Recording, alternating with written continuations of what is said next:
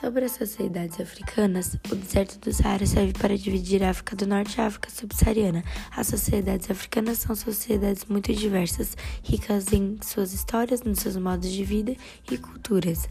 As sociedades que habitam a África subsaariana e suas diásporas são cada vez mais numerosas. A região da África subsaariana tem dimensões comuns que a caracterizam, nomeadamente o relativo decrescimento de sua participação ativa no comércio e na economia mundial. Não obstante a ocorrida diferenciada pelos recursos naturais em algumas zonas, a desconexão da África subsaariana manifesta-se no desenvolvimento e na descapitalização.